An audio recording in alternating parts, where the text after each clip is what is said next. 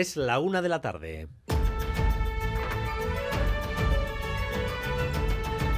Crónica de Euskadi con Dani Álvarez. A Rachaldeón, el miércoles se cumplirá el centenario del nacimiento de uno de los artistas vascos más importantes de la historia, el centenario de Chillida. Desde esta semana se inician, por tanto, una serie de actos de conmemoración y divulgación de su obra y su legado. Esta mañana ha estado aquí en Radio Euskadi su hijo, Luis Chillida, sobre la huella que dejó su aita. Tener un tiempo, un año para rememorar, para recordarle, para poner de alguna manera toda su vida en, en, en palabras, en obras. Claro, al final los, las personas nos vamos, pero algunos dejan una huella imborrable. El día del centenario es el miércoles, un día en que las instituciones recordarán a este guipuzcoano universal, Anegoñi. El Teatro Victoria Eugenia de Donostia acogerá el miércoles por la tarde un acto para recordar a Eduardo Chillida y por la mañana hijos, nietos y bisnietos harán una foto de familia en el Peine del Viento. Será el pistoletazo de salida a un extenso programa de actividades para las próximas semanas y meses.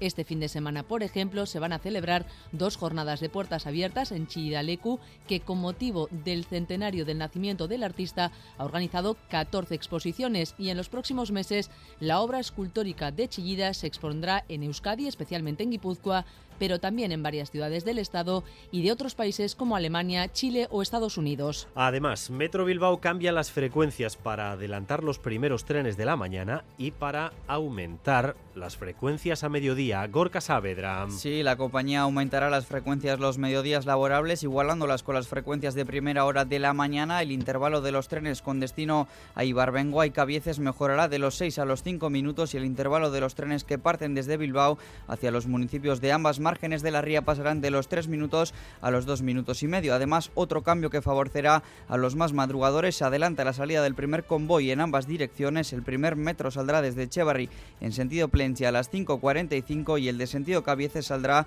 a las 5.49. El nuevo servicio con las nuevas frecuencias entrará en vigor este próximo 13 de enero. El carrusel electoral que nos espera hasta el verano va a tener la siguiente secuencia. Elecciones autonómicas en Galicia, después vendrán las vascas y en junio las europeas.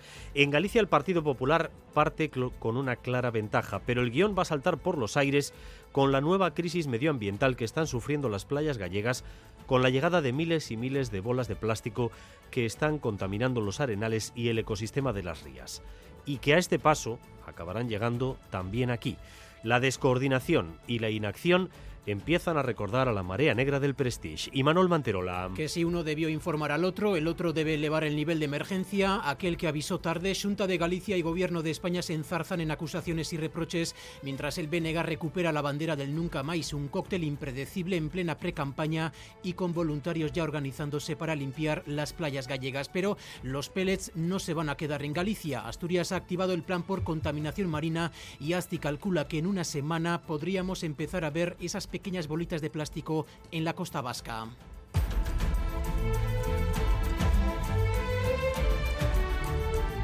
La ministra de Sanidad no convence a las autonomías en su intento de volver a las mascarillas obligatorias, aunque no tira la toalla. Sin embargo, esta situación de ansiedad permanente a que nos ha llevado la pandemia, en la que vemos una pandemia en cada pico epidémico, como ocurre ahora con las gripes de todos los años, la confusión se extiende sin freno y la propia ministra ha introducido otro elemento más, la autobaja de tres días para evitar el colapso en la atención primaria.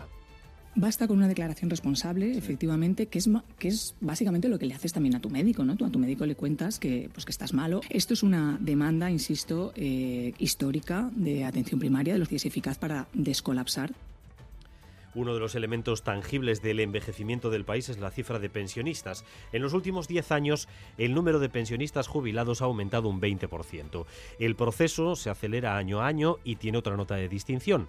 Con los salarios más altos, seguimos teniendo las pensiones más altas en comparación con el resto de comunidades autónomas. Xavier Madariaga. La radiografía que hoy nos hace ITV Data nos habla de unas pensiones que no hacen más que crecer en nuestro país. En la última década ha aumentado el total de las pensiones un 10%. En cinco años van a ser 30.000 más. Araba, Vizcaya y Guipúzcoa tienen el peor ratio de personas empleadas por pensionista. También tienen las pensiones más altas. Nos dejamos un 12% del PIB en pagar esas pensiones, mientras los países que nos rodean se dejan más del 13%. A todos estos datos les han puesto voz las invitadas de hoy en Boulevard. Sobrevivo con 654 euros. Yo cobro 725 euros de pensión. Coticé 31 años. Es que no hay derechos que tienen que pensar si comprar comida o comprar medicamentos. Enseguida conocemos sus historias. Oppenheimer ha sido la gran triunfadora de los Globos de Oro, llevándose cinco premios. Barbie, la otra gran favorita, se ha ido prácticamente de vacío. Uno de los momentos más emotivos de la gala, que luego repasaremos, fue el momento en el que Lily Gladstone obtiene el premio a Mejor Actriz Drama por Killers of the Flower Moon. Es la primera actriz indígena galardonada en los Globos de Oro y ha iniciado su discurso en la lengua de la tribu de los pies negros a la que pertenece.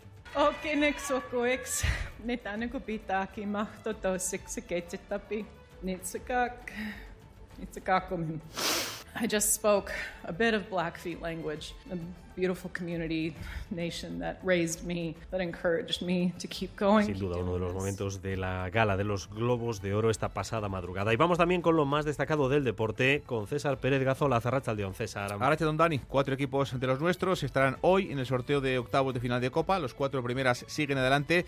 El Deportivo Laves, que ganaba el sábado al Betis, eliminaba al conjunto bético. Osasuna, que dejaba fuera en la prórroga ayer al Castellón con gol de Arnaiz. La Real Sociedad que anoche y con poco brillo ganaba 0-1 en el campo del Málaga y el Atlético que con mucha autoridad y solvencia se imponía 0-3 en Ipuro Aleibar Josep Echeverría con dos goles de Asterbia Libre y uno más del capitán de Munien. El sorteo será este lunes a partir de las seis y media de la tarde. Y en pelota, la Winter Series de esta punta, hoy nuevo encuentro, Erquiaga y Johnny Barlucea a los que les vale con hacer un set para medirse y meterse en semis, se miden hoy ante la Duche y Gorka. En el tráfico, precaución ahora mismo en la 8 en Bilbao a la altura de Basurto. Un vehículo accidentado ocupa el carril izquierdo en sentido Cantabria. A 8 Basurto sentido Cantabria. En cuanto al tiempo, seguimos con ambiente frío, temperaturas a la baja y por la noche se van a repetir las heladas especialmente en el interior. El Departamento de Seguridad volverá a activar el aviso amarillo hasta mañana por la mañana. La nieve no regresará a cotas más bajas, hasta los 400 o 500 metros, hasta el miércoles, que es cuando está previsto eh, que llegue lo peor de este temporal de frío que vamos a tener a lo largo de la semana. 9 grados en Bilbao, 7 en Donostia y en Bayona, 5 en Gasteiz y 4 en Iruña. Gracias un día más por elegir Radio Euskadi y Radio Vitoria para informarse. Raúl González y José Ignacio Revuelta se encargan de la dirección técnica, María Cereceda de la coordinación. Crónica de Euskadi con Dani Álvarez. La una de la tarde y siete minutos. Hoy tenemos encima de la mesa un nuevo EITB Data que mira esta vez a las pensiones en nuestro país. En los últimos años no hacen más que crecer. En la última década, por ejemplo, el número de los pensionistas jubilados ha aumentado un 20%. Esas personas jubiladas han pasado hoy por nuestros micrófonos y nos muestran un relato mucho más variado que el de las cifras medias, porque ya saben que la media de las pensiones en Euskadi es la más alta entre todas las comunidades autónomas, pero no todos cobran el máximo, ni de lejos. Xavier Madariaga ha recogido lo que nos han contado en Boulevard algunos de ellos. Sí, por ejemplo, Anabel sobrevive con 654 euros, 30 años dando cursos de masaje y relajación para el Ayuntamiento de Basauri, en condiciones poco deseables, no dan para más. La mínima contributiva son 443 euros con, creo que son 96 céntimos, y el aporte que hace Diputación en la compensación a mínimos 210. O sea, sobrevivo Carmen se quedó viuda a los 44. Juntando viudedad y jubilación de profesora, su pensión está en máximos, pero sus compañeras de pancarta de los lunes tienen un panorama muy distinto mis compañeras, comparto con ellas los lunes y comparto las reivindicaciones que no hay derecho, ¿en qué situación están algunas? Es que no hay derechos que tienen que pensar si comprar comida o comprar medicamentos. La brecha de género que sigue siendo un reto también en esto de las pensiones. Y ellas lo tienen claro, la sociedad está en deuda. Ana es profesora de las que no se jubiló hasta los 70 para quedarse con una pensión digna. Las mujeres hemos hecho el cuidado de todas las familias y toda la gente a cambio de nada, llevas a la jubilación y no, si no tienes una pareja o no tienes no sé qué, te quedas sin nada. ¿Cómo? ¿Cómo que sin nada? Y el trabajo que hemos hecho para la sociedad La sociedad tenía que responder a eso. Son los datos que hoy nos trae ITV Data en primera persona. Datos que reflejan cómo en Araba, Vizcaya y Guipúzcoa tienen las pensiones más altas, pero también el peor ratio entre personas empleadas y pensionistas. No llegan a dos personas empleadas por pensionista. Nafarroa sí supera las dos personas. Se calcula que en cinco años serán 30.000 pensionistas más. Hoy dedicamos el 12%, el 12,5% del PIB a pagar esas pensiones, mientras Francia e Italia dedican más del 13%. EITB Data. El informe completo sobre este EITB Data acerca de las pensiones en nuestro país lo tienen ustedes disponible en nuestra página web www.eitb.eus. La sostenibilidad de las pensiones es uno de los grandes retos para los poderes públicos en los próximos años. La consejera de Desarrollo Económico ha dicho esta mañana en Boulevard, aquí en Radio Euskadi, que la situación demográfica es muy preocupante por el envejecimiento de la población, así que ve necesaria la llegada de inmigrantes como parte de la solución. Rodrigo Manero. Sí, Arancha Tapia no oculta su preocupación con esta pirámide poblacional, cada vez más mayores y menos jóvenes, no va a ser fácil mantener el modelo. La situación demográfica es muy, muy preocupante, no tanto solamente por el pago de las pensiones, que es relevante evidentemente para todos estos que estamos trabajando en este momento, sino también por el reto que supone para todo nuestro tejido económico el poder sostener estas pensiones y el poder sostener una sociedad del bienestar la consejera de Desarrollo Económico apuesta por mantener la masa de por aumentar la masa de ocupados y por atraer a personas de otros lugares, esos migrantes que Europa trata de repartirse ahora y que pueden ser, dice, parte de la solución personas que están llegando con ganas de trabajar, personas que están buscando una nueva vida en eh, Europa. También les tenemos que dar esa oportunidad porque además lo necesitamos y nos viene bien. Todo esto en un contexto económico de incertidumbre constante. En lo más inmediato, Tapia cree que este año seguiremos creciendo, pero con nuevos viejos problemas que ya vivimos en la pandemia, como los problemas de suministros que está dejando la crisis del Mar Rojo.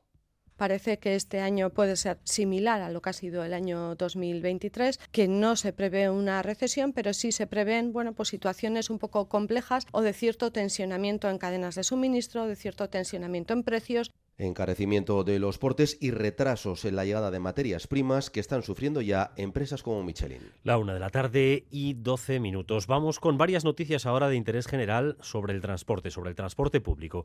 Empezamos con Metro Bilbao, que hoy da respuesta a una demanda creciente, especialmente tras el aumento de los usuarios en la etapa posterior a la pandemia. Aumentará de modo inminente las frecuencias a mediodía y adelantará también los primeros trenes por las mañanas. Gorka Saavedra. Sí, la compañía aumentará las frecuencias los mediodías laborables igualándolas con las frecuencias de primera hora de la mañana. El intervalo de los trenes con destino Ibarbengoa y Cabieces mejorará de los 6 a los 5 minutos y el intervalo de los trenes que parten desde Bilbao hacia los municipios de ambas márgenes de la ría pasarán de los 3 minutos a los 2 minutos y medio. Además, otro cambio que favorecerá a los más madrugadores. Se adelanta la salida del primer convoy en ambas direcciones. El primer metro saldrá saldrá desde Echevarri en sentido Plencia a las 5.45 y el de sentido Cabieces saldrá a las 5.49, cambio que los usuarios agradecen, especialmente el adelanto del primer servicio, aunque hay quien dice que llega tarde y además reclama nuevas modificaciones.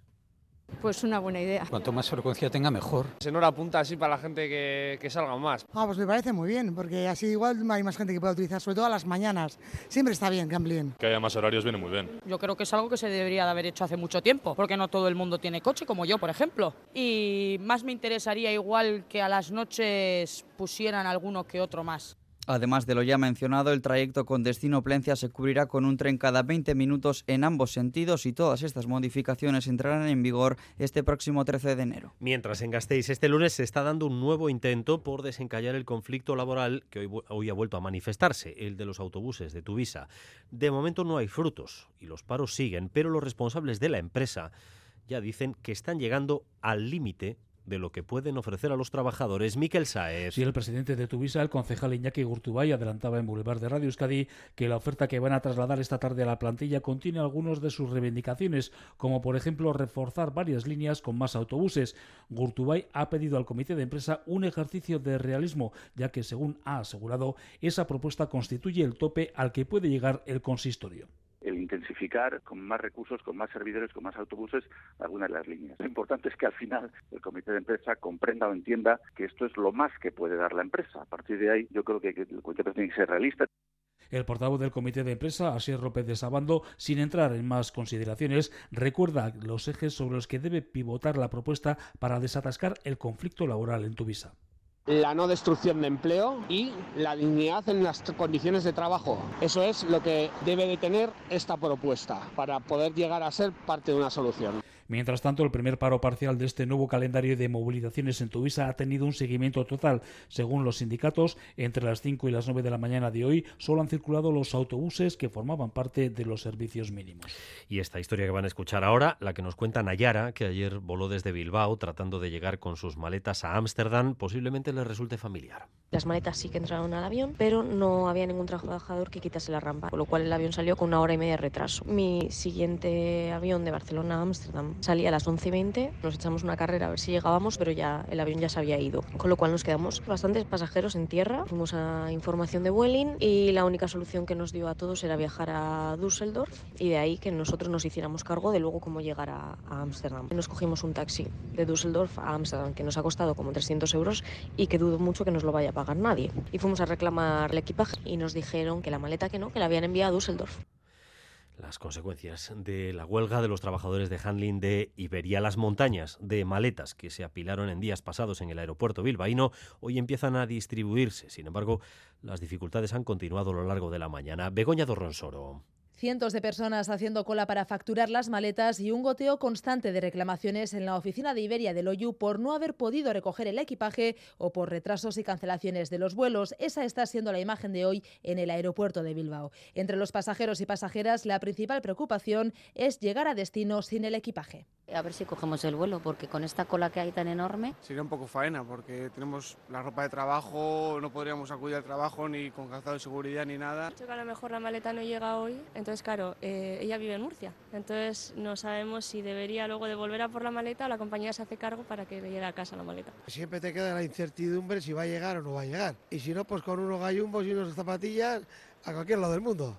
Mientras tanto, en este último día de huelga del Servicio de Asistencia en Tierra, los sindicatos convocantes hacen balance y aseguran estar satisfechos con la visibilidad que están teniendo sus reivindicaciones a pesar de las consecuencias que está teniendo en los viajeros. Iván Maranda, de Comisiones Obreras Siberia Bilbao. No era nuestro objetivo principal, pero y era más que el tema de la visibilidad ha sido creo que bastante notorio a lo largo de este fin de semana cuantifican en un 100% el seguimiento de la huelga en Loyu. La verdad que estamos bastante contentos porque al final, sobre todo con el tema de los servicios mínimos que nos había puesto la empresa, que era casi un 90%, el seguimiento por parte de los compañeros ha sido el 100%, o sea que en ese, por ese lado nosotros estamos contentos. Seguimiento total de una huelga que continuará dejando sus efectos durante esta tarde.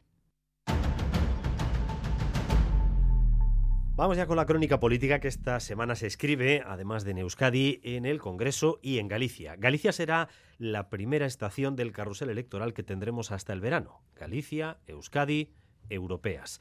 En Galicia, feudo de Feijó, el Partido Popular parte con clara ventaja pero las encuestas dicen que va a la baja y que la izquierda, especialmente el BNG, sube. Y Manuel Manterola. De momento no hay encuesta que dé por perdida la mayoría absoluta del Partido Popular en Galicia. Aún así, lo que sí reflejan los sondeos es que el PP dibuja una tendencia a la baja, pudiendo perder hasta cuatro escaños de los 42 actuales a 38, que es el límite de la mayoría absoluta. Esto según la encuesta que ha publicado, por ejemplo, La Voz de Galicia. La del país que se ha publicado hoy le da una horquilla 39-42. ¿Y qué pasa en la izquierda? Pues ambas encuestas reflejan una tendencia al alza. El BNG mantendría o incrementaría su representación con un escaño más, consolidándose como segunda fuerza por detrás los socialistas que también podrían subir un escaño. Sumar no tendría asegurada su representación en el Parlamento gallego y más lejos de ese objetivo se sitúan Vox y Podemos. Así que en resumen, de momento, panorama estable en Galicia en cuanto a porcentaje de voto y escaños, aunque todo dependerá, claro, de la mayoría absoluta del PP. El guion de esa campaña estaba escrito. El PP iba a utilizar Galicia para tratar de desgastar otra vez a Pedro Sánchez.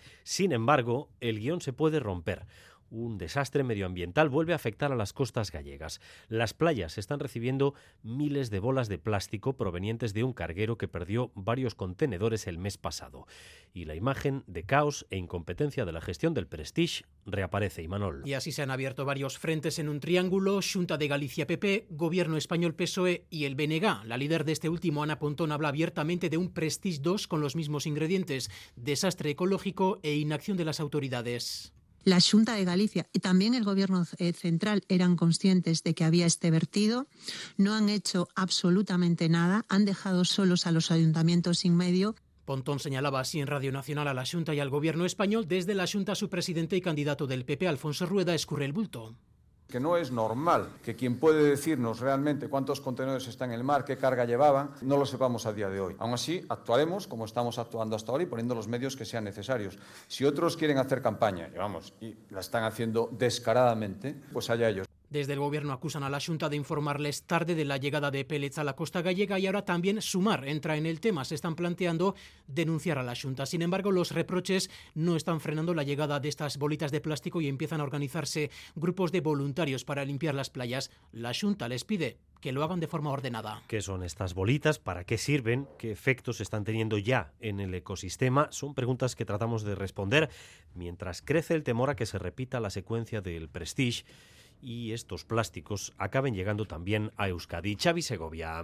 El 8 de diciembre un carguero perdía parte de su carga en aguas de Galicia. Uno de los contenedores contenía peles de plástico que el 4 de enero llegaban a la costa de Muros sin olla. María Lago Lestón es alcaldesa de Muros. Nos preocupa mucho esta llegada masiva si no se hace con control porque podemos generar otro problema añadido al que ya al que ya existe, ¿no? Son bolitas de plástico de 2 o 5 milímetros que flotan compuestos a un 90% de polímeros. Ya se han avistado en Cantabria. Desde Asti estiman que en una semana podrían llegar a la costa vasca. Ollane Cabezas es investigadora. Esperamos que esos pellets que están en Galicia lleguen pues de aquí a una semana o un mes eh, a nuestras aguas y, y, las tengamos aquí, a no ser que se, se puedan retirar del océano. Se pueden convertir en microplásticos peligrosos, sobre todo para las aves. Una vez que son ingeridas, esas pasan al, al, estómago y si se ingiere mucho, al final el estómago se llena y mueran de, esos animales mueren de inanición. Desde el Gobierno vasco, la consejera de Medio Ambiente, Arancha Tapia, asegura que se está analizando la situación y las especies marinas. Vamos a ir analizando, nosotros eh, hacemos un seguimiento en mar de todo lo que está ocurriendo, también haciendo un seguimiento de cómo se encuentran nuestras especies marinas desde el punto de vista de pesca, porque tampoco es que podamos tener excesivas medidas de contención. Los ecologistas piden aplicar los protocolos establecidos e incluso movilizar a la UME para retirar estos peles. Y la ministra de Sanidad había convocado a los responsables de salud de las autonomías para que el uso de la mascarilla en centros de salud y hospitales sea obligatorio mientras dure el repunte de la gripe. No ha obtenido el consenso de los territorios. Se habían citado a las nueve y media de la mañana y en la reunión ha acabado este capítulo sin consenso. Pero minutos antes de ese encuentro, la ministra de Sanidad anunciaba la nueva medida que estudia el Ministerio y que nadie conocía hasta hoy, la llamada autobaja de tres días para evitar el colapso de la atención primaria. Natalia Serrano. Ese debate se abre ahora por parte de la ministra. El otro, el de la mascarilla, acaba de terminar sin acuerdo. La reunión telemática ha finalizado. El uso obligatorio de la mascarilla en centros de salud, hospitales, ambulatorios, ese sin acuerdo. Aunque el ministerio no desiste, se habría dado el plazo de dos días para llegar a un acuerdo con las comunidades. En cualquier caso, las que han querido implantar el uso obligatorio de la la mascarilla ya lo han hecho porque tienen la competencia. El resto, como Euskadi y Navarra, eran partidarias de la simple recomendación y así la mantienen. Euskadi y Navarra salen, por tanto, del encuentro como han entrado convencidos que, dada su situación, es suficiente con la recomendación a la población de usar la mascarilla. Y ese otro debate que se abre ahora, pues la ministra de Sanidad, Mónica García, minutos antes de que comenzara la reunión, ha anunciado en un medio de comunicación en Onda Cero que estudian la autobaja, que las personas enfermas puedan darse de baja para no burocratizar así la atención primaria. Basta con una declaración responsable, efectivamente, que es, que es básicamente lo que le haces también a tu médico, ¿no? Tú a tu médico le cuentas que, pues, que estás malo. Esto es una demanda, insisto, eh, histórica de atención primaria, de los días eficaz para descolapsar. La autobaja sería durante tres días para enfermedades leves. En el Congreso, la atención esta semana está en la convalidación de los decretos de medidas económicas y sociales adelantadas antes de fin de año por el presidente Sánchez. Y como sabíamos desde el inicio de la legislatura, el Gobierno y su mayoría sufrirá tensiones por la derecha con Junts y por la izquierda con lo que queda de Podemos. Ambos se descuelgan de la mayoría y siguen sin garantizar su voto afirmativo a esos decretos. Madrid y Sarobaza, Rachaldeón. A Rachaldeón Bay, de hecho, la ejecutiva de Junts ha ratificado esta mañana en Barcelona que votará en contra de los tres decretos del gobierno este miércoles. Sin Junts, la aprobación de los decretos tambalea, pero la situación se complica aún más porque, como decías, tampoco está garantizado el sí de Podemos. Los morados se plantean votar en contra porque no están de acuerdo con la reforma de los subsidios por desempleo. Isa Serra. Este Real Decreto incluye recortes para las personas mayores de 52 años, que queremos votar a favor de este Real Decreto, pero eso eh, implica que no lleve recortes. No podemos votar desde Podemos un Real Decreto que implique recortes. Desde el Gobierno aún así confían en poder lograr los apoyos necesarios. Seguirán trabajando, dicen, hasta el último minuto. Secretario de Organización Socialista, Santos Cerdán.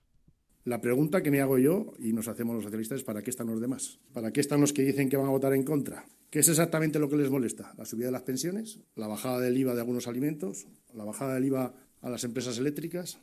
Sin el apoyo de los socios de investidura, la llave para poder aprobar los decretos la podría tener el Partido Popular. Los populares saben abstenerse, pero avisan al Gobierno nosotros vamos a estar toda la legislatura poniendo soluciones, pero no le vamos a arreglar los problemas internos del desgobierno.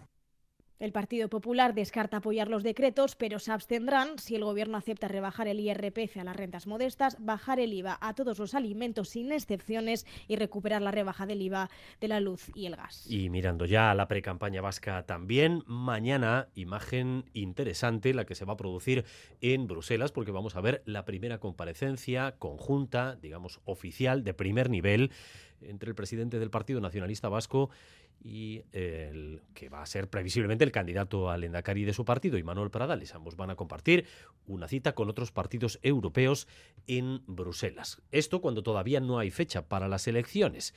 Y esta dilación de los plazos está dando algo de oxígeno al espacio de la izquierda confederal, que todavía no se ha puesto de acuerdo, si es que se pondrá finalmente, en candidaturas y marcas para las autonómicas. Irache Ruiz. Sí, son los únicos, de hecho, a los que no les inquieta la demora en la convocatoria de elecciones. El espacio de izquierdas gana tiempo a la espera de que Orgullo anuncie la fecha y comience la cuenta atrás para la inscripción de las coaliciones. En las últimas semanas se ha enfriado la relación entre Sumar Mugimendua, Podemos, Esqueranitza y Equo, en particular entre los dos primeros. De hecho, se suspendió a última hora un encuentro previsto para el jueves pasado. No se han roto las negociaciones y los cuatro se han comprometido a reunirse esta misma semana. A la espera de esa entente, cada partido inicia sus procesos internos. Podemos comienza hoy las primarias. Los candidatos que quieran ser parlamentarios deben inscribirse. A finales de semana presentarán los avales y las votaciones telemáticas serán a final de mes. La candidata al Endacari de los de Pilar Garrido es la portavoz parlamentaria Miren Rochategui. Por su parte, la formación de Lander Martínez aún no ha desvalado cuál será su apuesta, pero confían en poder imponerla como candidata de la coalición. Anuncio importante en Navarra, ya que las escuelas infantiles públicas del ciclo 0 a tres años serán gratuitas a partir del próximo curso. Una medida de la que se van a beneficiar al menos 3.300 nuevas familias hoy en Arangoa. Lo ha anunciado el consejero de Educación, Carlos Jimeno. A partir del próximo curso 24-25, el ciclo de educación infantil de 0 a 3 años será gratuito para todas las familias en la red pública de escuelas infantiles. El Gobierno foral culmina así la progresiva reducción de tarifas que inició hace tres cursos con el objetivo de que sea una etapa plenamente educativa y universal. La medida supone alcanzar el objetivo, insisto, estratégico de la plena gratuidad en esta etapa 03, contenido en el acuerdo programático para un Gobierno de Navarra progresista y plural 2023-2027, suscrito por el Partido Socialista de Navarra, PSOE, Geroa Bay y Contigo Zureki.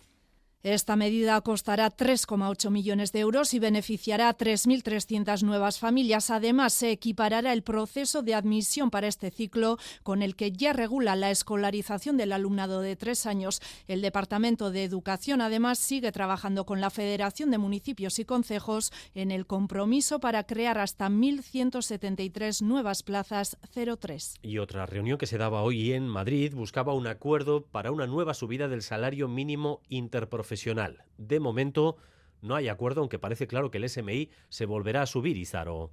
Sí, hora y media de reunión que ha terminado sin acuerdo. No hay novedades. El Ministerio de Trabajo ha propuesto una subida salarial del 4%, aunque avisa la patronal, si no acepta esa cifra, el acuerdo se cerrará solo con los sindicatos y se abre incluso a aumentar la cuantía. Secretario de Estado de Trabajo, Joaquín Pérez Rey. Estamos dispuestos, por tanto, a hacer una subida más ambiciosa si la patronal entiende que al final no puede prestar su apoyo a este acuerdo que hoy les vamos a volver a sugerir.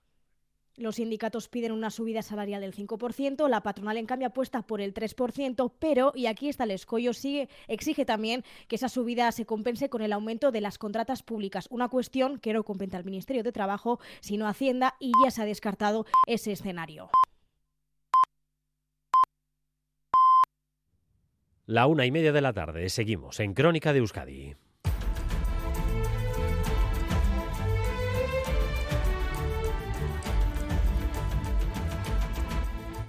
En un instante continuamos con más noticias y más información, pero antes aprovechamos como siempre para actualizar el tiempo y el tráfico. En el tráfico, precaución ahora mismo en Arrigorriaga, sentido Bilbao, en la Vizcaya 635, un camión que transportaba botellas de cristal ha perdido parte de su carga, así que el tráfico es lento en esa zona. Arrigorriaga, sentido Bilbao, a la espera de que se limpie la calzada, precaución en toda esa zona. Y la previsión del tiempo desde Euskalmet, Arrachaldeón. Caixa Rachaldeón, durante la tarde las precipitaciones que a la mañana han sido dispersas se cesarán y la nubosidad se romperá algo también en el norte. Así que remite del todo la lluvia, pero el ambiente va a ser frío, con máximas rondando los 5 grados en el interior y se quedarán sobre los 8 grados en la costa. A la noche, debido a la disminución de la nubosidad, la temperatura caerá y se registrarán heladas en amplias zonas del interior. Y a partir de las 2 y cuarto, aquí en Radio Euskadi, la información deportiva en Quirol al día, que vamos a tener ya los principales titulares con César Pérez Gazolaz, pendientes, entre otras cosas, del retrasado sorteo de Copa del Rey. César. Pues sí, Arracha de Ondani. A las seis y media va a ser ese sorteo de octavos de final con cuatro equipos de los nuestros, los cuatro primeras que siguen adelante en la Copa del Rey. Un Deportivo Laves que el sábado eliminaba al Betis. Estará también el bombo Osasuna que dejaba fuera ayer en la prórroga al Castellón con gol de La Real Sociedad que anoche y con poco brillo pero con solvencia ganaba 0-1 en el campo del Málaga y la Atlético que con mucha autoridad se imponía 0-3 en Ipurú al Eibar de Joseba Echeverría con tantos de Serbia Libre 2 y también de Iker Muniain. Un equipo rojo y blanco que lleva ya 12 partidos seguidos sin perder, solventaba la eliminatoria en el primer tiempo. Para el minuto 40 iban ganando los eh, de eh, Chingur y Valverde por 0 goles a 3. Otra vez con la puerta a cero y con la reivindicación de futbolistas como los dos goleadores de ayer, por ejemplo, Asier Villalibre. Sí, bueno, creo que también esa es un poco la clave, ¿no? De, que estemos también, de que todo el mundo esté enchufado, de que todo el mundo sepa que las oportunidades que tienen las tiene que aprovechar. Creo que todo el equipo está haciendo un muy buen fútbol. Individualmente creo que todos los jugadores también están generando, dando su mejor versión, ¿no? Entonces yo creo que es un cúmulo de cosas que ayuda a que estemos ahí arriba y la Real Sociedad superó al Málaga sin alardes, 0-1 la Rosaleda con gol en propia puerta del jugador gasistarra del Málaga de Einar Galilea, sin brillo y sin pasar también problemas el equipo de Imanol, le bastaba una jugada de estrategia al comienzo de la segunda parte para decantar la eliminatoria. Álvaro de Zola volvió a ser titular ayer en la banda derecha de la defensa de la Real.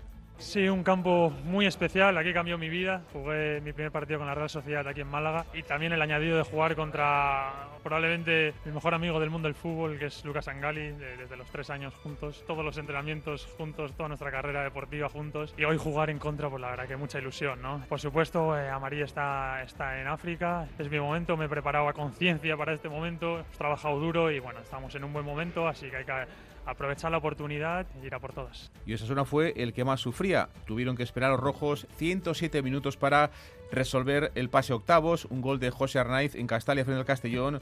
Otra vez en el tiempo extra clasificaba al equipo de Yago Barsate. Arnaiz.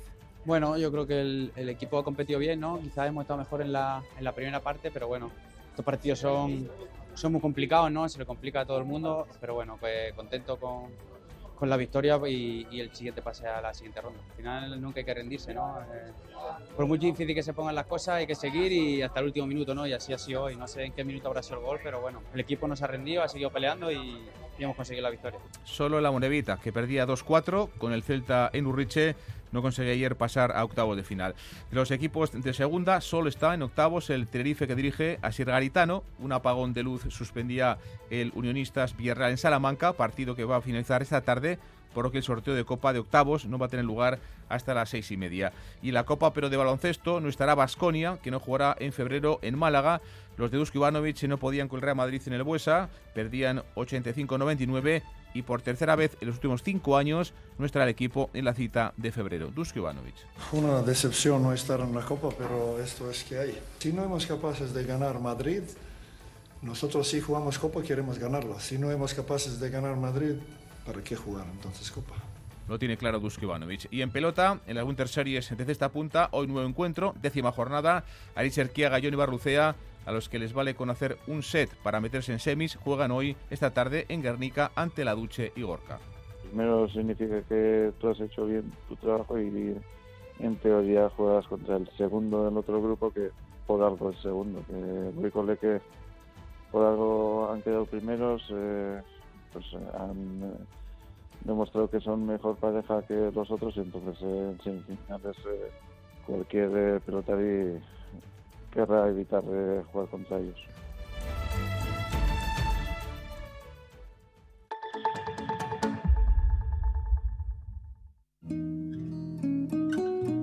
La página 11 del libro del bien vivir te invita a hacerte algunas preguntas. ¿Cuánto vale pasar tiempo con los tuyos? ¿Cuánto vale no tener que mirar el reloj? Con el cupón diario de la 11 puedes ganar hasta 500.000 euros de lunes a jueves y practicar el bien vivir.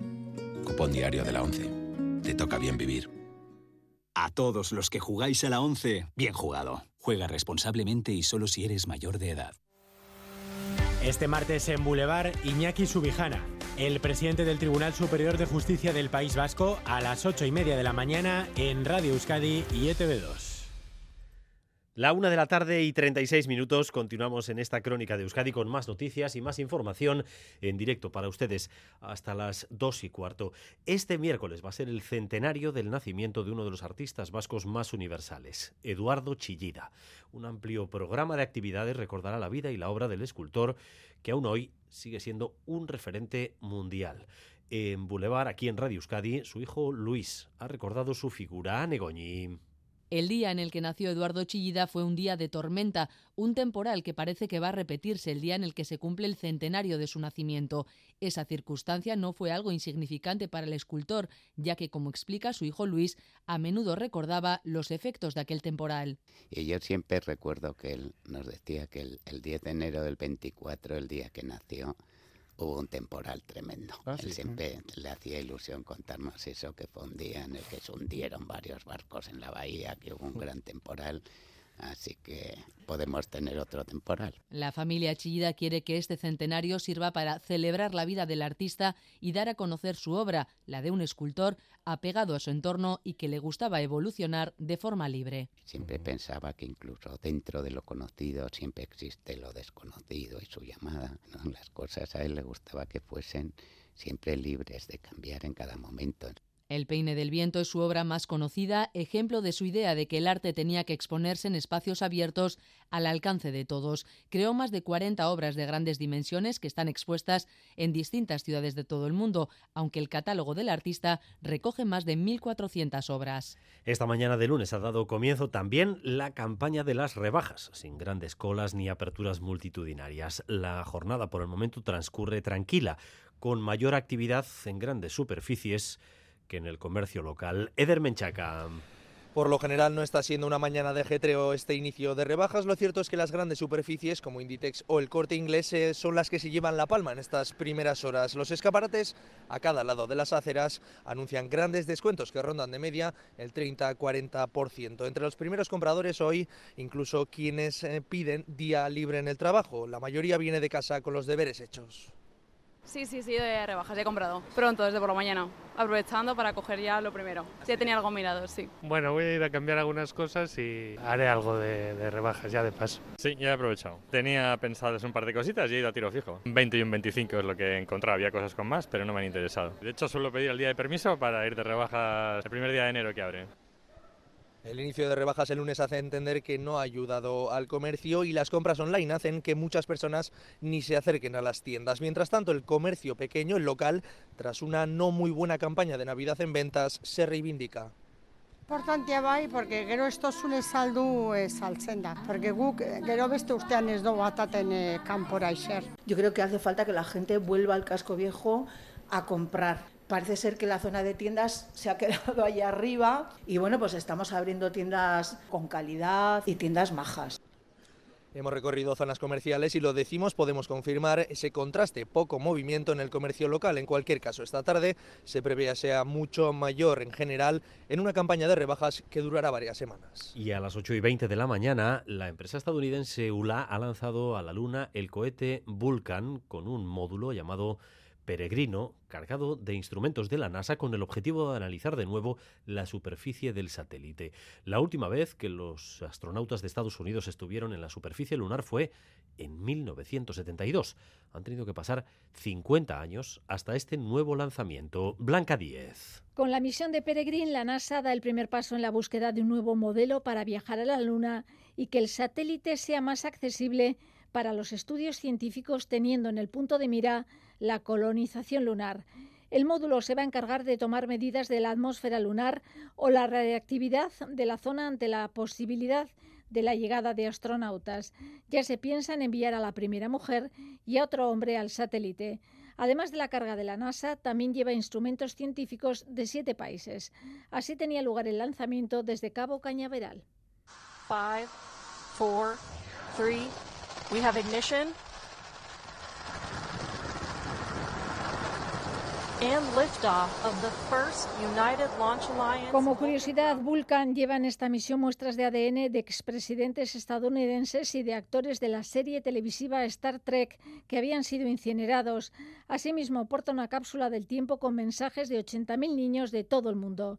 Los científicos de la empresa ULA, encargados del lanzamiento, han señalado que esperan que la misión sea un éxito, pero que si se produce un fracaso no les va a detener. Llevarán a cabo los otros nueve lanzamientos que están programados. Y un mes lleva ya desaparecida la vecina del barrio pamplonés de San Jorge, Gabriela Reyes. Su bolso con la documentación personal fue localizado junto al río Arga, pero la policía no determina todavía ninguna hipótesis clara familiares y amigos se han concentrado para exigir que continúe a fondo su búsqueda. Miquel Donazar, adelante. Gabriela Reyes, de 35 años, vecina del barrio de San Jorge, lleva desaparecida desde la noche del 7 de diciembre. Sus amigos fueron los últimos que la vieron tras salir del bar con quienes había departido unas horas y regresar a casa en solitario situada en el mismo barrio de San Jorge. La Policía Judicial reconoce que se barajan todas las hipótesis y que todas las líneas de investigación continúan abiertas. Entre tanto, familiares y amigos se concentraban en la plaza de la O de San Jorge y aunque reconocen que la policía hace lo que puede, insistía su amigo y portavoz Giovanni de León en que aunque haya transcurrido un mes, no decaiga la búsqueda. Pero también queremos que entiendan que la desesperación de una familia que no ha podido celebrar ninguna de las fiestas que se acostumbra a celebrar en estas fechas, que empaticen con ello y que por favor no desmayen en su trabajo. Por su parte, los jueces ya han decretado el caso bajo secreto de sumario.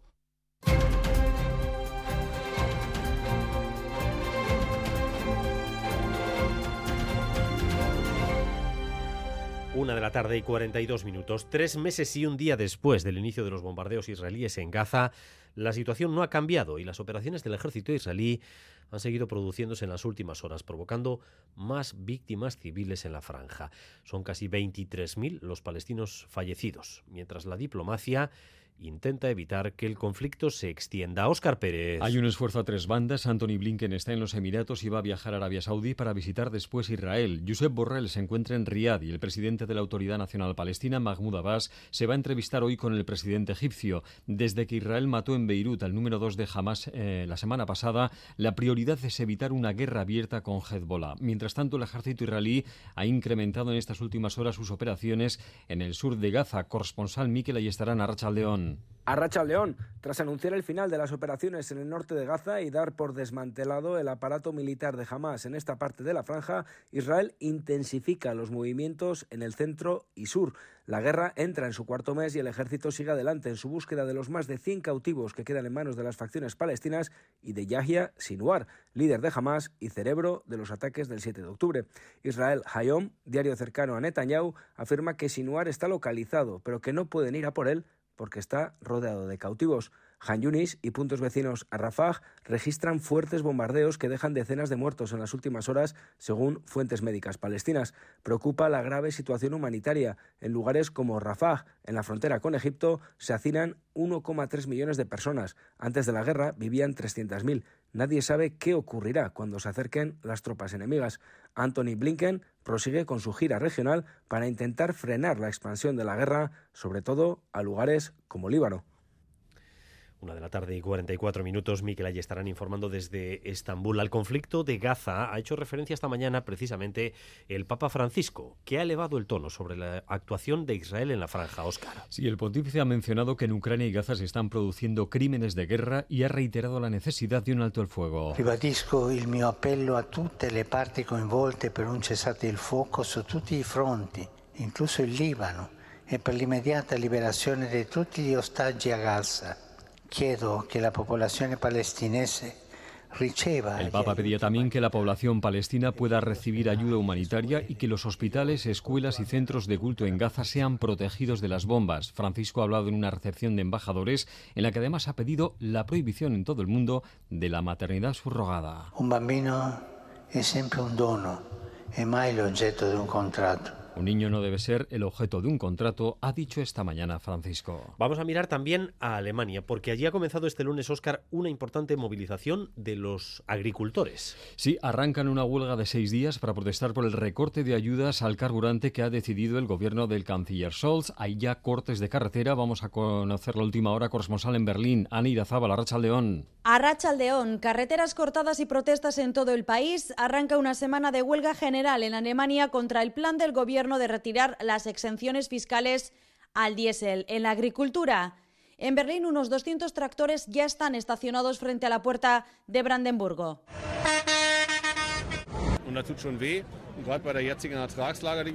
A estas protestas se unirán también los trabajadores de la operadora pública ferroviaria Deutsche Bahn y el objetivo, según los sindicatos, es bloquear el país. Los planes de suprimir las subvenciones al gasóleo son parte de un ajuste presupuestario. El gobierno alemán se ha visto obligado a llevarlo a cabo porque una sentencia del Tribunal Constitucional tumbó su intención de transferir créditos destinados a amortiguar las consecuencias de la pandemia a financiar programas de transformación energética y el fallo judicial ha dejado un agujero de 17.000 millones de euros. Pero esto ha puesto en pie de guerra a los agricultores germanos. Aneira Zabal desde Berlín. En Francia, mientras Macron deshoja la margarita y decide si prescinde o no de la primera ministra. El protagonista hoy es el frío que sufren los parisinos y que sufren también en otras regiones. Sí, temperaturas bajo cero en el centro del hexágono que han llevado a la articulación de alertas en 39 departamentos nada menos. Nos vamos a París. Iñaki Esnal, cuéntanos, Arachaldeón. A Rachaldeón 15 grados bajo cero es la temperatura mínima que se espera para esta semana en Francia, a causa de un viento frío continental que está congelando sobre todo el este del país. Aquí en la capital esta mañana en la punta de la Torre Eiffel se han registrado 11 grados bajo cero, ya han caído los primeros copos de nieve y por lo tanto en la región parisina se ha activado el llamado plan Gran Frío con la apertura de casi 300 nuevas plazas para acoger a personas sin hogar. También preocupa la situación al norte del país, en Pat Calais porque llega el frío tras las inundaciones de la semana pasada. Las temperaturas más gélidas se esperan para mañana y el pico máximo de consumo de electricidad para el miércoles. Je leur dis que tout va très bien se passer. Nous avons beaucoup d'électricité que nous produisons. La ministra de Transición Ecológica asegura que todo va a ir muy bien y que Francia tiene mucha electricidad. Ha recordado que el país ha marcado un récord de exportaciones de energía el pasado mes de diciembre. Una y 48 de la tarde desde París, Iñaki Esnal. Y en Brasil, hoy recuerdan que hace un año cientos de seguidores del expresidente Jair Bolsonaro asaltaron las sedes del gobierno, el parlamento y el poder judicial. Eh, Doce meses después, Óscar, la situación es muy distinta. Pues sí, la conflictividad de las primeras semanas se ha rebajado notablemente allí en Brasil. El politólogo especializado en la política brasileña, Bruno Ayón, cree que después de haberse asomado al abismo, la situación política en Brasil ha mejorado notablemente, aunque sí dice que quedan sombras por aclarar. Lo que está claro es que fue una prueba decisiva para la democracia brasileña, una prueba que yo creo que se ha superado en el primer año, pero todavía hay muchas dudas sobre las omisiones que hubo por parte de miembros del gobierno del PT que acaba de tomar posesión. Planea la sombra de si en el fondo el Partido de los Trabajadores sabía que iba a suceder eso, pero se omitió de actuar buscando el rédito político posterior. Lula ha mantenido un carácter conciliador incluso con el ejército en el que hubo implicados en el asalto a los tres poderes, aunque de momento solo ha habido condenas a ciudadanos civiles. Bruno Ayón considera además que el Lula que gobierna ahora Brasil no es el mismo que asumió el poder por primera vez hace 20 años. Lula es profundamente conservador, se ha convertido en un político conservador, no es un político que va a transformar la realidad de Brasil. Y en ese sentido, pues lo que vemos es que no hay un cambio en el modelo económico, eh, no hay un cambio en el modelo político, no hay un cambio en el modelo productivo, es decir, Brasil sigue dependiendo básicamente de las exportaciones agrícolas y no va a cambiar porque, eh, insisto, se ha ido convirtiendo con los años en un político conservador, incluso en materia moral. Es decir, sigue diciendo que está en contra del aborto, cada vez se, aproxima más a, a los evangélicos, ¿no? Y cómo está el bolsonarismo, pues aunque el expresidente está callado e incluso inhabilitado para ocho años, el experto no descarta que ocurra como con Lula, que Jair Bolsonaro vuelva dentro de unos años a la primera línea política porque sigue teniendo, dice, un muy importante respaldo en la sociedad brasileña. Y una más, en Bruselas el protagonista de las últimas horas es el presidente del Consejo Europeo, Charles Michel, que ha dado la sorpresa y ha anunciado su intención de presentarse a las elecciones europeas como candidato. ¿Esto qué supone, Óscar? Bueno, pues eso supone que se puede complicar la vida en las instituciones europeas porque en teoría el presidente del Consejo no puede ser a la vez eurodiputado. Así que Michel tendría que dejar el cargo antes de cuando está previsto, que es en diciembre. ¿Quién ocuparía entonces el puesto? Pues ahí está la bomba. Como en junio asumirá Hungría la presidencia semestral de turno, sería Víctor Orbán el que asumiría ese cargo de forma transitoria. Y podemos imaginar cómo sentaría a las instituciones europeas tener a un presidente como el húngaro, aunque solo sea por unos meses. Es de esperar que los 27 y el propio Michel busquen una solución, un sustituto antes. Pero la pregunta que nos podemos hacer es ¿por qué Charles Michel se presenta como candidato? Y la respuesta parece estar en la política interna belga, en el temor a que la ultraderecha gane las elecciones en Bélgica, porque allí además hay comicios europeos en junio y también federales. Michel se presenta con los liberales y quieren aprovechar su figura, su tirón, para tratar de frenar allí a la extrema derecha en un año muy importante en Bélgica, en el que la extrema derecha aspira a ser el partido más votado en todas las elecciones.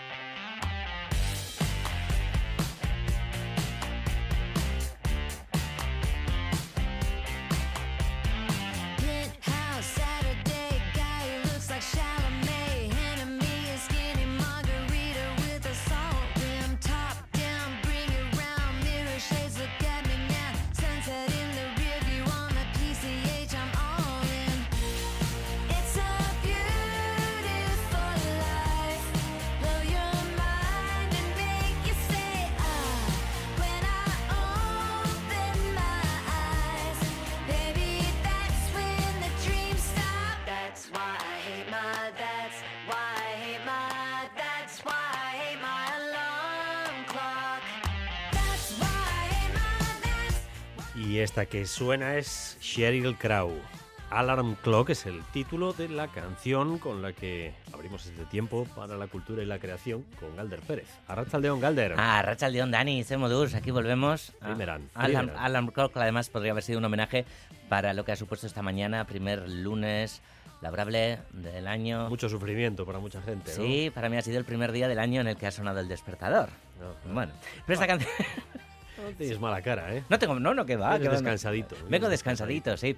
Eh, cansadito también de, hacer lo que hay que hacer en vacaciones, disfrutar y demás, pero descansado mucho. Bueno, pero Alarm Clock no es una canción eh, que habla del sufrimiento de madrugar en absoluto, sino que habla de la inteligencia artificial. Fíjate lo que Cheryl decía, vamos a llamarle Cheryl, que se viene a gastáis enseguida, entonces ya es de la cuadrilla. Mm a Stephen King, eh, Hawking, perdón, vaya hombre, estoy yo. Es que es un poco terrorífico de lo que voy a hablar, entonces, claro, sale Stephen King. No, a Stephen Hawking le preocupa que la IA reemplazara a los humanos. Y como madre, quiero dejar un mundo mejor para mis hijos, un planeta más saludable. ¿Será la IA un socio benévolo en estos objetivos o no? Es inquietante y esta canción trata sobre esas ansiedades, la ansiedad de la IA para la creación y para todo el mundo. Bueno, en marzo Sheryl Crow saca nuevo disco a finales de marzo, Evolution, el undécimo de su carrera que como decimos, pues lo presentará en la esquena, en directo. Ojo, esta canción es muy festivalera con los momentos palmitas y demás, sí, ¿eh? Sí, sí, Vete aprendiéndote este Alarm Clock.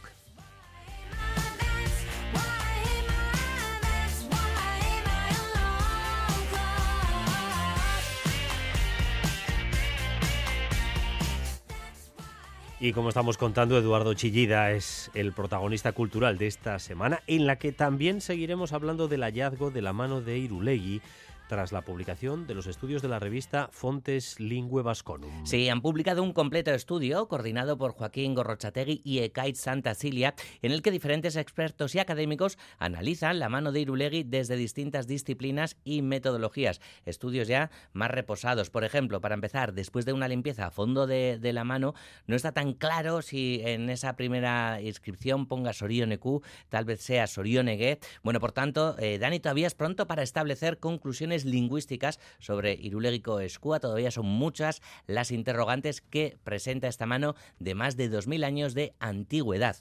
Eh, Kaitz eh, Santasilia es director de, de la revista Fontes Lingue Vasconum y habla así de las hipótesis que se abren muchas. Puede ser un texto ibérico, puede serlo. Puede ser eh, un texto en una lengua que sea la antecesora directa de la lengua eh, vasca actual. Puede ser un texto en una lengua que tenga relación genética con el euskera actual, pero no sea su antecesora directa. En fin, las hipótesis muchas, pero de momento, debido a la brevedad de este texto, aplicando el método comparado de manera estricta, es decir, buscando correspondencias entre lo que aparece en esa mano y el euskera actual o el ibérico actual, pues no podemos llegar a conclusiones mm, determinantes.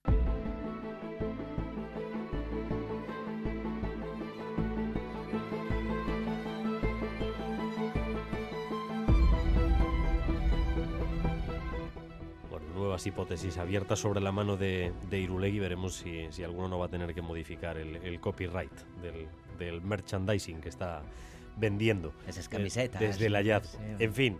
Eh... Y que a una mano le das la vuelta y es otra cosa también. si, le quitas varios dedos también. También, también. Eh, Oppenheimer se ha llevado cinco globos de oro. Es la gran triunfadora en el comienzo de la temporada de premios de Hollywood. Pues sí, el biopic, el biopic del padre de la bomba atómica gana el premio a mejor película drama, mejor director para Christopher Nolan, actor de reparto Robert Downey Jr., mejor banda sonora, esta que escuchamos también, y mejor actor drama, como no, para Cillian Murphy, el irlandés que se mostraba eufórico, agradecido de ser uno de los actores fetiche de Nolan. I knew the first time that I walked on uh, a Chris Nolan set that it was different. I was in the hands of a visionary director, uh, a master, and I want to thank Chris and Emma for having the faith in me for, for 20 years and six feckin' pictures. so, thanks so much. Y dice Six Fucking Movies, ese momento di divertido de Murphy que se puede considerar que fue silenciado en la retransmisión en directo por la censura de, de la emisión Dani, que está tremendamente obsesionada porque se cuelen palabras malsonantes. Mira. Esto en la radio no podemos hacerlo. ¿eh? No, no, no, no, aquí no hay, no hay esos segundos de delay para... Nada, aquí lo que entra, entró. I used to float, now I just fall down. I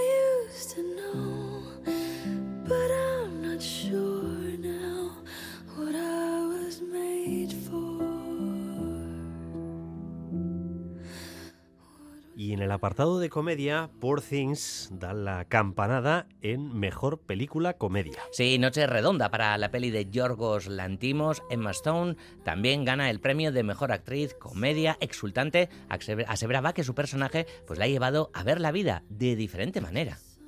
Bella falls in love with life itself rather than a person, and uh, she accepts the good and the bad in equal measure, and that really made me look at life differently, and that all of it counts. And all of El it triunfo de Poor Things eh, tiene también o conlleva eh, que otra de las favoritas haya sido La Cruz de la Noche. Sabes que era mi favorita, Dani. Barbie. Barbie, efectivamente. Bueno, bueno pues eh, se iba únicamente el premio a Mejor Canción para Billie Ellis eh, con este What Makes It Made For. Y también, hay que decirlo, el mejor logro en taquilla. Y miramos un poquito a las series. La temporada final de Succession gana cuatro premios, entre ellos Mejor Serie Drama y sus dos actores principales, Sarah Snoke y Kieran Culkin. Y uno de los momentos más simpáticos, el momento en el que Culkin se disculpaba con el favorito de la categoría, Pedro Pascal, de Last of Us. accepted I was never going to be on the stage, so this is a nice moment. Suck it, Pedro. Sorry. Mine. Um, se ríe, ¿eh? no es tuyo, pero, pero, me lo llevo ya casita. Y por acabar, Dani, en el campo de comedia, De Beer hace triplete, mejor serie comedia y mejores actores, Jeremy Allen White y Ayo Edevery.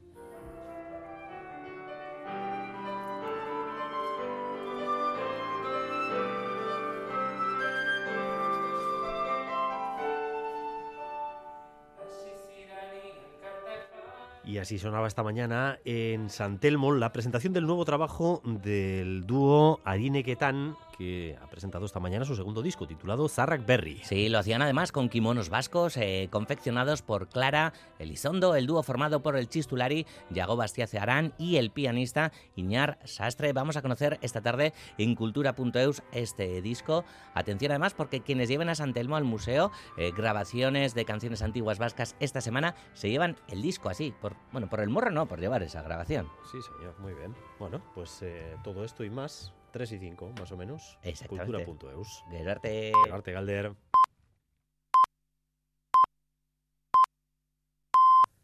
Son las 2 de la tarde.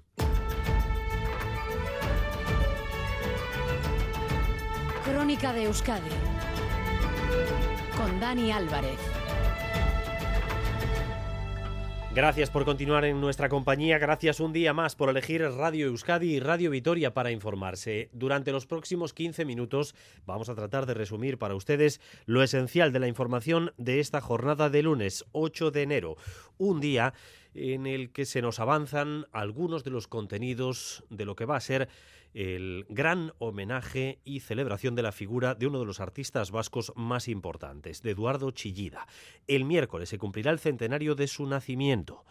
Y hoy mismo, esta mañana, en Radio Euskadi ha estado su hijo, Luis Chillida, destacando la huella que dejó su aita. Tener un tiempo, un año para rememorar, para recordarle, para poner de alguna manera toda su vida en, en en palabras, en obras. Claro, al final las personas nos vamos, pero algunos dejan una huella imborrable. El día del centenario será el miércoles y ese día las instituciones vascas recordarán a este guipuzcoano universal, Anegoñi de Donostia acogerá el miércoles por la tarde un acto para recordar a Eduardo Chillida y por la mañana sus hijos, nietos y bisnietos harán una foto de familia en el Peine del Viento, una jornada en la que se prevé que llegue un temporal. Luis Chillida ha recordado en Boulevard de Radio Euskadi que el día del nacimiento del escultor también se desató un temporal. Y yo siempre recuerdo que él nos decía que el, el 10 de enero del 24, el día que nació, hubo un temporal tremendo. Ah, Él sí, siempre le hacía ilusión contarnos eso, que fue un día en el que se hundieron varios barcos en la bahía, que hubo un gran temporal, así que podemos tener otro temporal. Con nieve o sin nieve, el miércoles se dará el pistoletazo de salida a un extenso programa de actividades para las próximas semanas y meses. Este fin de semana se van a celebrar dos jornadas de puertas abiertas en Chillidalecu, la sede del Universo Chillida, que ha organizado 14 exposiciones con motivo de su nacimiento. En los próximos meses, su obra escultórica se expondrá en Euskadi, especialmente en Guipúzcoa, pero también en varias ciudades del Estado y de otros países como Alemania, Chile o Estados Unidos.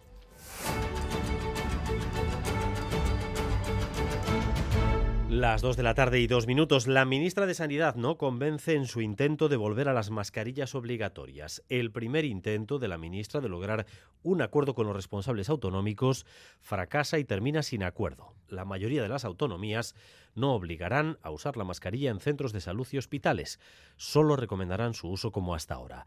A la última medida que ha propuesto, que los trabajadores con enfermedades leves puedan coger la autobaja de tres días, las comunidades del Partido Popular han respondido asegurando que se trata de una ocurrencia. Natalia Serrano. La ministra de Sanidad acaba de salir de la interterritorial, lo ha hecho sin acuerdo con el rechazo de la mayoría de las comunidades a la obligación de usar la mascarilla en centros sociosanitarios. Euskadi, el Departamento de Salud, a través de un comunicado que acaba de hacer público, especifica que no comparte, además, como la mayoría, ni la forma ni el contenido del encuentro. Cuestionan que el Ministerio haya llegado sin datos, sin evidencias científicas, sin informes para sustentar su propuesta y sin consultar con la ponencia de alerta. Se mantiene en Euskadi, por lo tanto, la recomendación de usar la mascarilla, pero no la obligación. También solo recomendación en Navarra. Hay incidencia de gripe, decía su consejero Fernando Domínguez, pero esto no es el COVID.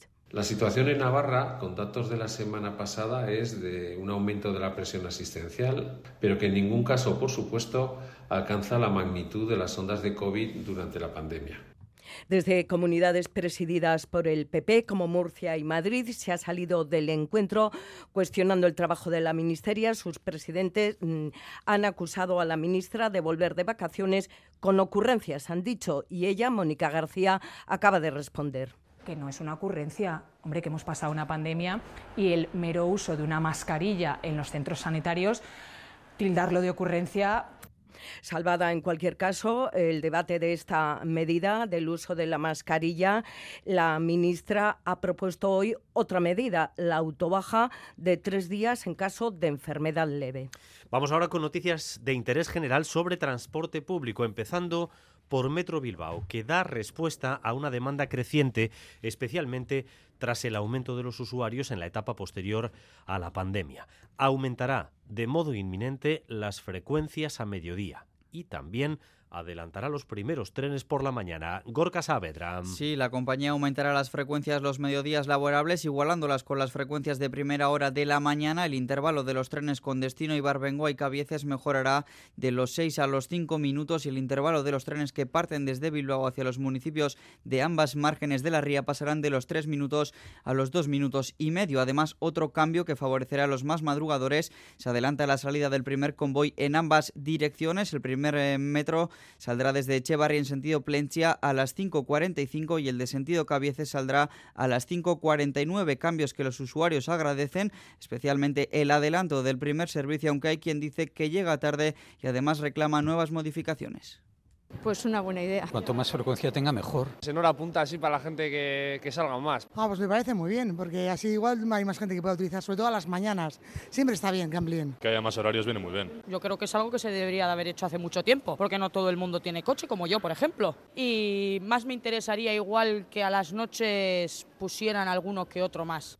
Además de lo ya mencionado, el trayecto con destino Plencia se cubrirá con un tren cada 20 minutos en ambos sentidos. Todas estas modificaciones entrarán en vigor este próximo 13 de enero. Las montañas de maletas que se apilaron en días pasados en el aeropuerto de Bilbao debido a la huelga de los trabajadores del handling de Iberia empiezan hoy a distribuirse. Sin embargo, las dificultades han continuado esta mañana y continúan todavía a estas horas, Begoña Dorronsoro. Cientos de personas haciendo cola para facturar las maletas y un goteo constante de reclamaciones en la oficina de Iberia del Oyu por no haber podido recoger el equipaje o por retrasos y cancelaciones de los vuelos. Esa está siendo la imagen de hoy en el aeropuerto de Bilbao. Entre los pasajeros y pasajeras, la principal preocupación es llegar a destino sin el equipaje. A ver si cogemos el vuelo, porque con esta cola que hay tan enorme. Sería un poco faena, porque tenemos la ropa de trabajo, no podríamos acudir al trabajo ni con calzado de seguridad ni nada. Mientras tanto, en este último día de huelga del Servicio de Asistencia en Tierra, los sindicatos convocantes hacen balance y aseguran estar satisfechos con la visibilidad que están teniendo sus reivindicaciones, a pesar de las consecuencias que está teniendo en los viajeros. Iván Maranda, de Comisiones Obreras Siberia Bilbao. La verdad que estamos bastante contentos, sobre todo con el tema de los servicios mínimos que nos había puesto la empresa que era casi un 90%. El seguimiento por parte de los compañeros ha sido el 100%, o sea que... Seguimiento total de una huelga que continuará dejando sus efectos durante esta tarde. Dos de la tarde y siete minutos en Gasteiz. Este lunes se está dando un nuevo intento por desencallar el conflicto laboral que hoy ha vuelto a manifestarse, el de los autobuses de Tuvisa. De momento no hay frutos y los paros continúan, pero los responsables de la empresa ya dicen que con la oferta de hoy están llegando al límite de lo que pueden ofrecer a los trabajadores. EITB Data. Nueva entrega de EITB Data que mira esta vez a las pensiones en nuestro país. En los últimos años no hacen más que crecer. De hecho, en la última década el número de los pensionistas jubilados ha aumentado un 20%.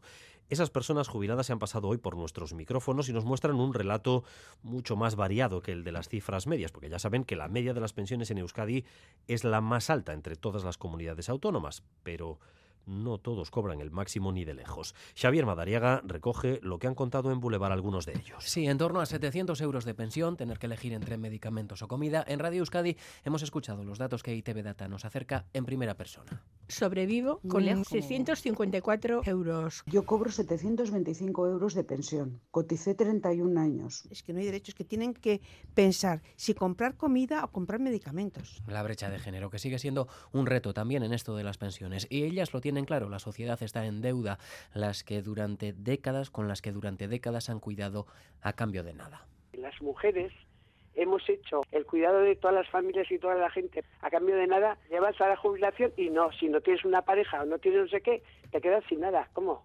¿Cómo que sin nada? Y el trabajo que hemos hecho para la sociedad la sociedad tenía que responder a eso. ITV Data constata que Araba, Vizcaya y Guipúzcoa tienen el peor ratio entre personas empleadas y pensionistas. También tienen las pensiones más altas. Hoy, para pagar esas pensiones, dedicamos el 12% de nuestro PIB. Países de nuestro entorno dedican más del 13%. La sostenibilidad de las pensiones es uno de los grandes retos para los poderes públicos en los próximos años. La consejera de Desarrollo Económico ha dicho en Boulevard, aquí en Radio Euskadi, que la situación demográfica en nuestro país es muy preocupante por el envejecimiento de la población. Arancha Tapia ve, por tanto, necesaria la llegada de inmigrantes como parte de la solución. La situación demográfica es muy, muy preocupante, no tanto solamente por el pago de las pensiones, que es relevante, sino también por el reto que supone para todo nuestro tejido económico el poder sostener estas pensiones y el poder sostener una sociedad del bienestar, personas que están llegando con ganas de trabajar, personas que están buscando una nueva vida en eh, Europa. También les tenemos que dar esa oportunidad porque además lo necesitamos y nos viene bien. Y en la crónica política, esta semana la crónica se escribe, además de en Euskadi, en el Congreso y en Galicia. Galicia será la primera estación del carrusel electoral que tendremos hasta el verano. Primero Galicia, después Euskadi, finalmente las europeas en junio. En Galicia, el Partido Popular parte con ventaja, pero las encuestas dicen que va a la baja. Y el guion que tenía previsto, utilizar Galicia para tratar de desgastar otra vez a Pedro Sánchez puede romperse por un desastre medioambiental que vuelve a afectar a las costas gallegas. Las playas están recibiendo miles de bolas de plástico provenientes de un carguero que perdió varios contenedores el mes pasado. La imagen de caos e incompetencia que estamos viendo ahora mismo nos recuerda a lo del Prestige. Y Manuel Manterola. Con una precampaña en la que los sondeos dan al PP más o menos ajustada, pero una victoria con mayoría absoluta, irrumpen los pellets. La izquierda confía en coger una ola que rompa esa mayoría absoluta, aprovechando la tendencia al alza que dan los sondeos, sobre todo al BNG, aunque también a los socialistas. La líder del BNG, Ana Pontón, habla abiertamente de un Prestige 2 con los mismos ingredientes, desastre ecológico e inacción de las autoridades la Junta de Galicia y también el Gobierno eh, central eran conscientes de que había este vertido, no han hecho absolutamente nada, han dejado solos a los ayuntamientos sin medio. Pontón señalaba así en Radio Nacional a la Junta y al Gobierno español. Desde la Junta, su presidente y candidato del PP, Alfonso Rueda, escurre el bulto ante un PSOE que intenta acorralarle Rueda y Santos Cerdán que no es normal que quien puede decirnos realmente cuántos contenedores están en el mar, qué carga llevaban, no lo sepamos a día de hoy. Aún así, actuaremos como estamos actuando hasta ahora y poniendo los medios que sean necesarios. Si otros quieren hacer campaña, y vamos, y la están haciendo descaradamente, pues allá ellos. Desgraciadamente ya lo vivimos, ya lo hemos visto. Es el modo operandi del PP, el que usó como el Prestige cuando hablaba de esos líos de plastelina. Sin embargo, los reproches no están frenando la llegada de estas bolitas de plástico y empiezan a organizarse grupos de voluntarios para limpiar las playas de Galicia. Ante esto, la Junta les pide que lo hagan de forma ordenada. La Fiscalía de Medio Ambiente, por cierto, va a abrir diligencias por esos vertidos de millones de pellets de plástico en las playas de Galicia. Según eh, la empresa que transportaba ese material, perdió hasta seis contenedores que vienen a suponer alrededor eh, de mil sacos de pellets. ¿Qué son estas bolitas? ¿Para qué sirven? ¿Qué efectos están teniendo ya en el ecosistema? Son preguntas que estamos tratando de responder mientras aumenta el temor a que se repita la secuencia del Prestige y estos plásticos acaben llegando también hasta Euskadi. Xavi Segovia.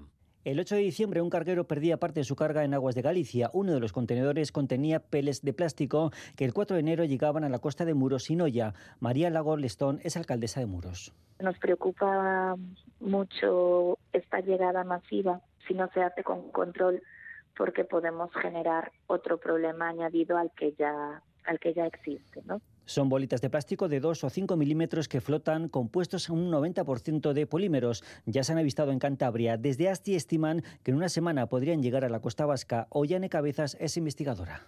Esperamos que esos pellets que están en Galicia lleguen pues de aquí a una semana o un mes eh, a nuestras aguas y, y, las tengamos aquí, a no ser que se, se, puedan retirar del océano. Se pueden convertir en microplásticos peligrosos, sobre todo para las aves. Una vez que son ingeridas, esas pasan al, al estómago y si se ingiere mucho al final el estómago se llena y mueran de, esos animales mueren de inanición. Desde el Gobierno vasco, la consejera de Medio Ambiente, Arancha Tapia, asegura que se está analizando la situación y las especies marinas. Vamos a ir analizando, nosotros eh, hacemos un seguimiento en mar de todo lo que está ocurriendo, también haciendo un seguimiento de cómo se encuentran nuestras especies marinas desde el punto de vista de pesca, porque tampoco es que podamos tener excesivas medidas de contención. Los ecologistas piden aplicar los protocolos establecidos e incluso movilizar a la UME para retirar estos peles.